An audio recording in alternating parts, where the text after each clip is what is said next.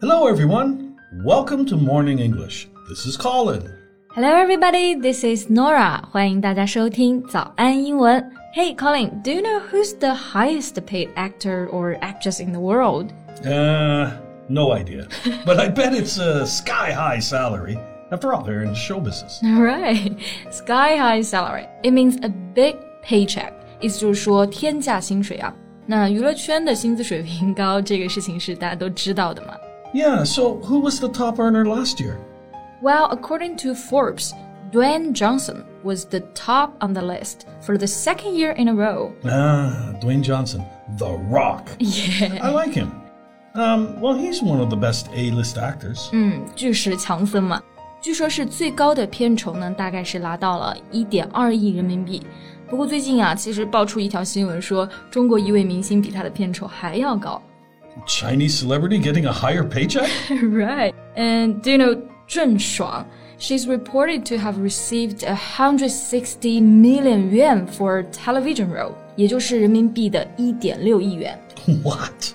Uh, Zheng Shuang? Mm-hmm. this name sounds familiar. Oh, wait.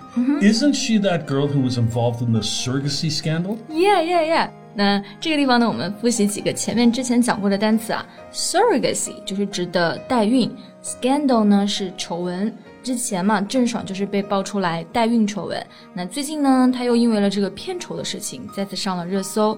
她前夫爆料说她偷税漏税。Well, I am stunned. I guess she's again at the center of controversy then. Absolutely. 所以今天呢，我们就这个事件和大家一起来聊一聊。Okay, first, how do you say 偷税漏税 in English? Hmm, well, this phrase is a very formal legal term. We will say uh, evade tax or, or tax evasion. Evade. This verb means to find a way of not doing something. 就指的是逃避、躲避。 Exactly. Especially avoiding something that legally or morally you should do. 尤其是指的法律上啊，或者是道德上应该做的事情，你没有做，那这种情况下就可以用 evade 这个单词。那名词呢就是 evasion。And can we use avoid like she avoided tax？ Yeah, yeah, that's correct. Or she avoided paying tax. 嗯，所以这两个词都可以用，但是 evade 会更加的正式，也就是更加的术语化。 Yep. So Zheng is now suspected of evading tax connected to the high payments. Mm-hmm. Right. Now, related officials are investigating this case. But aren't there rules for limiting the salary of actors that they can earn from a movie? Yes, there are. An actor should not be paid more than 50 million yuan per show. 其实呢，在我们国家的法律啊，是规定演员单部片酬不得高于五千万。So how did she get around the rule? Well, it's alleged that she signed two contracts. We call it 阴阳合同。 I got it. So one shown to the tax authorities, and the other that goes uh, unreported in order to avoid taxes. 对，一个就是公开给税务局那边的合同啊，那另外一个呢，就是他以他妈妈的名义公司进账，所以呢，这种方式去 get around rules，去规避规则了。 So if this news is true, she has violated the law. Right，这些行为呢，绝对都是违法的。那 violate 这个动词就是指的侵犯、违背。 Yeah, to violate is to go against or refuse to obey the law. We will also say violating someone's privacy. 嗯，这个时候指的就是侵犯隐私啦。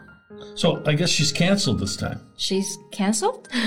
cancel 这个单词一般是指取消，like cancel a meeting, cancel a date. yeah, yeah, but in speaking, someone's canceled can be used to mean to stop giving support to that person, or uh, they're being boycotted by a large number of people. I see.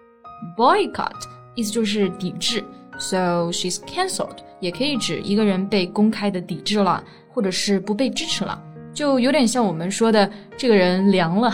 Yeah, yeah. Based on all that she's done, I think her values should be questioned. Absolutely, values.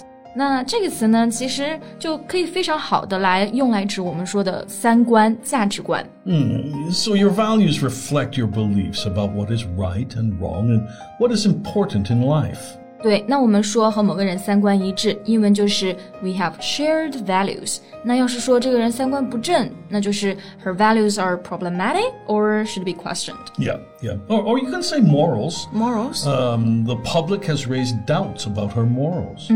那 morals 这个词呢，指的主要是道德观。的确，郑爽的道德观也是主要被质疑的点啊，因为她还爆出来弃养宠物、偷吃超市的食物。 Well, we hear events like this now and then. Many celebrities are simply not qualified. They don't deserve such sky high payment. Yeah, I agree. Actually, this year in China, we published a new list of moral guidelines for actors and other performers. Hmm, a list of moral guidelines? Yeah. Well, okay, so what will happen if an actor disobeys them? Well, they could face a permanent ban from their profession if they fail to comply. Oh, really? Yeah, yeah. Well, this is good news then. A permanent ban can be a good reason for them to restrain their behavior. Yeah. A permanent ban 意思就是指的永久的封杀。其实从今年年初开始呢，我们就已经公布了相关的法律，对于这类劣迹艺人一律封杀。 Well, it's very necessary. I think Chinese netizens also have become increasingly vocal about their expectations for the behavior of celebrities. Exactly, because their values will influence millions of people. 那前面其实我们提到了一个单词啊，叫做 vocal。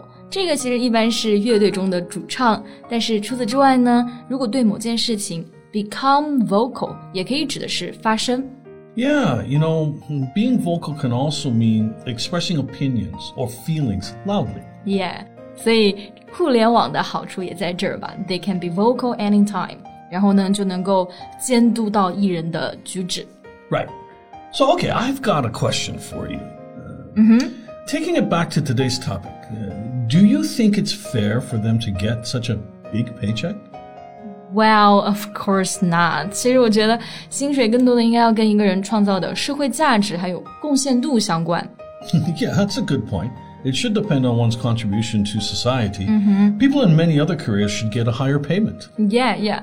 但是毕竟这是一个消费的时代，那明星的价值呢也是由消费者决定的。So we can do nothing about it. yeah, well, at least uh, let's hope that their behavior and values can match with their salary. 那节目的最后呢，大家是怎么看待明星高价片酬这件事儿的呢？欢迎在评论区和我们互动。 Well, that's all for today's podcast. This is Colin. Thanks for listening. This is Nora. See you next time. Bye. This podcast is from Morning English. 学口语就来早安英文。